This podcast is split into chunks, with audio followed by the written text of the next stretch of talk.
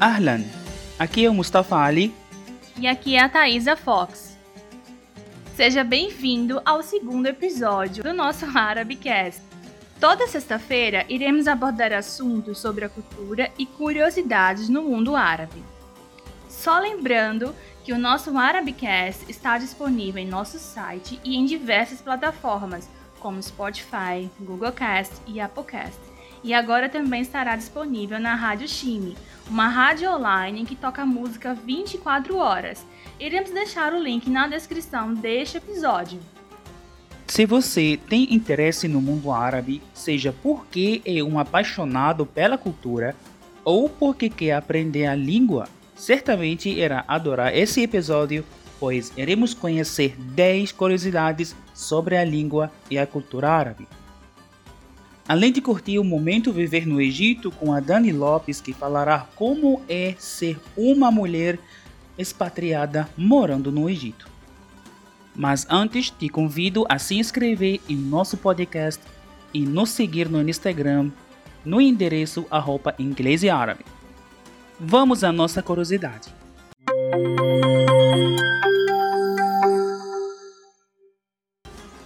A primeira curiosidade será sobre a língua árabe.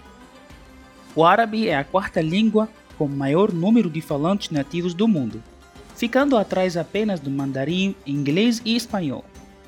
São mais de 400 milhões de pessoas que têm o árabe como primeira língua. Segundo informações do site Ethnologue Languages of the World, num total de 58 países que fazem uso dela, sendo 25 países que possuem o idioma árabe como seu idioma oficial, principalmente na África e na Ásia.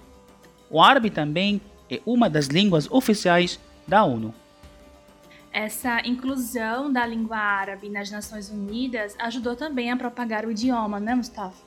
Exatamente. Vamos para a segunda curiosidade.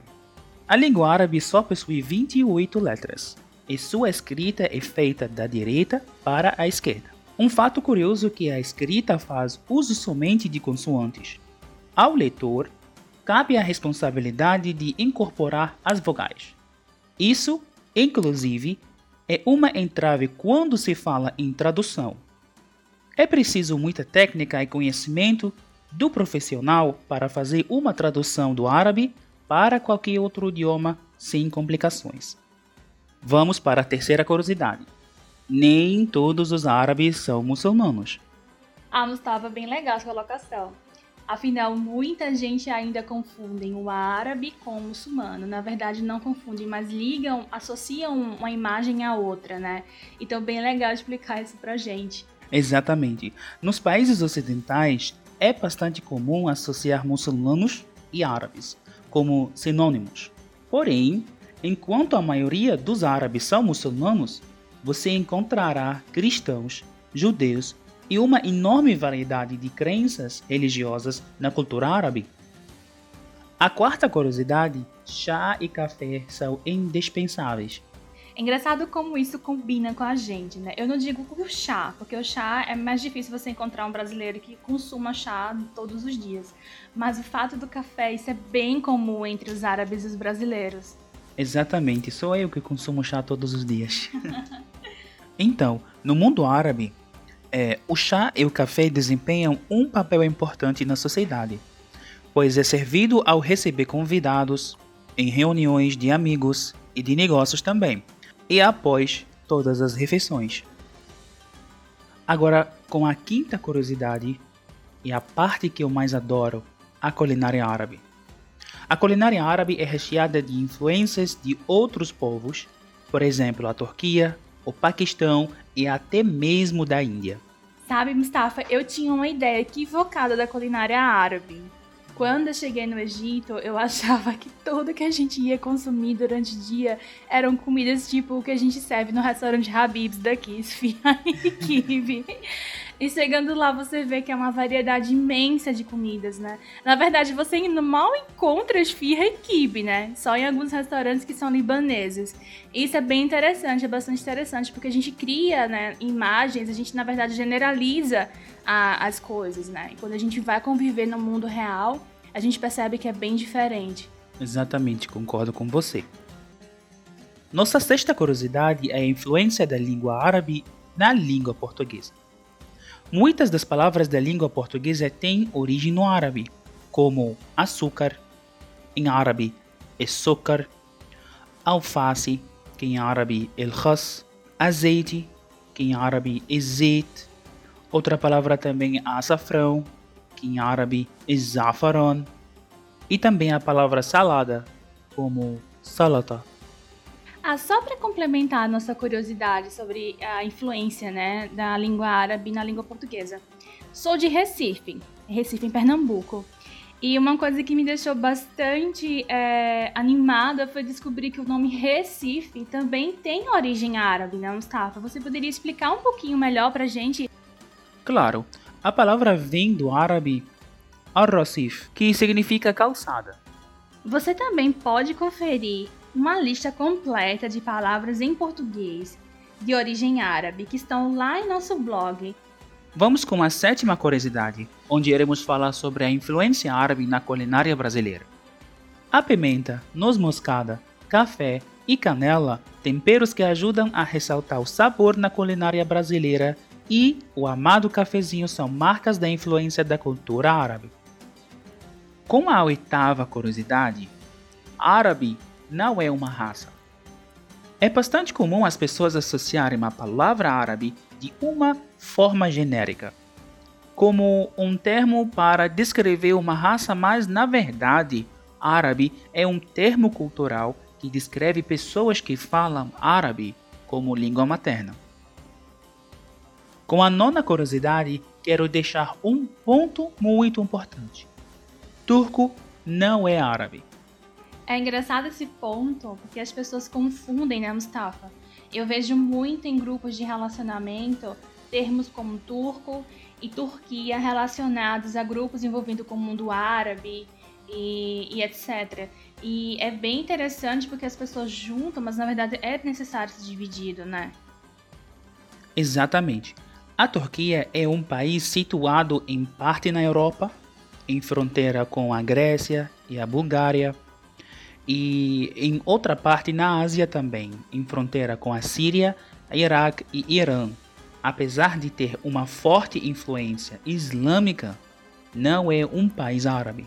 O ponto que a gente tem que, que perceber é que essa influência islâmica na arquitetura, na arte, né, e algumas partes da culinária que também que as pessoas associam à culinária árabe, talvez isso seja o motivo das pessoas confundirem o árabe com o turco, né? Exato. Tem algumas coisas diferentes, principalmente a língua. A língua turca não é a mesma coisa da língua árabe, apesar de ter algumas palavras semelhantes, mas os dois idiomas são diferentes. E por último, na matemática. Os árabes desenvolveram os algarismos arábicos e a álgebra e o emprego do zero. Vale também salientar, Mustafa, que existe uma influência muito grande da árabe na astronomia, é, na botânica, na química, em outras vertentes da ciência. Pois é, o mundo árabe contribuiu com diversos físicos, cientistas e químicos que ajudaram a desenvolver a tecnologia que temos hoje. Gostou dessa curiosidade? Então compartilhe esse episódio com seus amigos. Fique agora com o momento Viver no Egito com a Dani Lopes.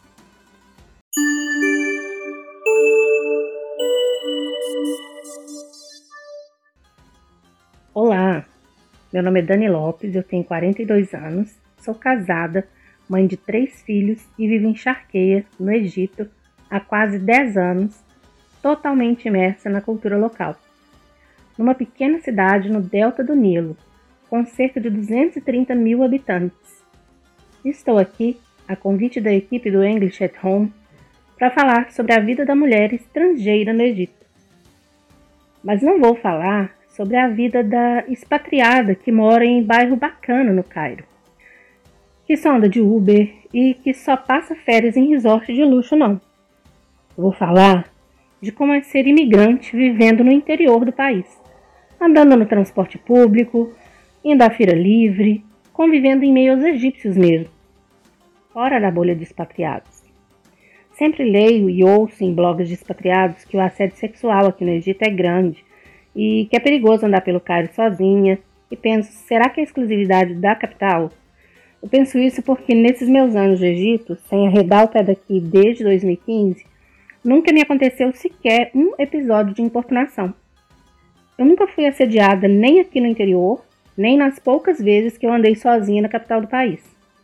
Eu até mesmo chego a questionar minha beleza. Bom, brincadeiras à parte, assédio sexual e desigualdade aqui no país existe como em todo lugar do mundo. Mas para quem está acostumado a se vestir mais à vontade no Ocidente e mesmo assim não chamar atenção, já que por aí é comum, quando chega aqui no Egito se depara com uma população de outra cultura que não exibe e nem vê muita pele exposta no dia a dia.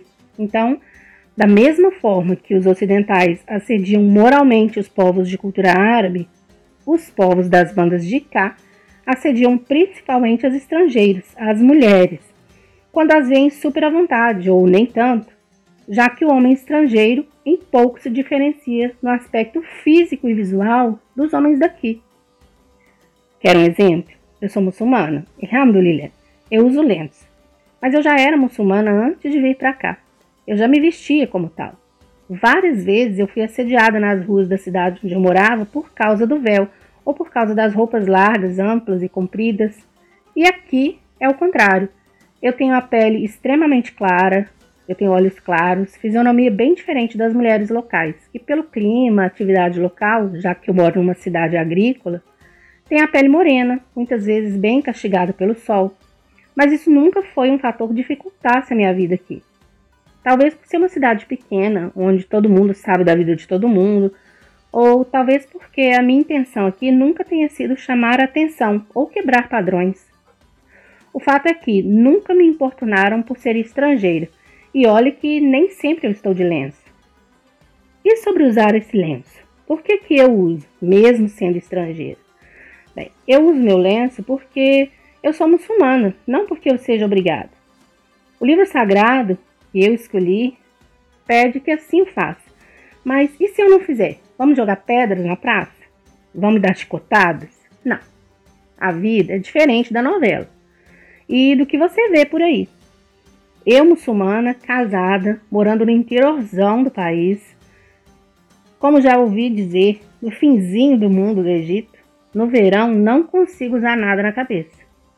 Não uso meu véu e vou prestar conta disso para o Criador, não para o meu vizinho, ou para a polícia, ou para o meu marido.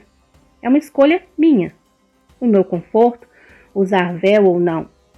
Cá para nós, hoje em dia aqui no Egito, há muitas egípcias ou não que abriram mão do véu por outras razões.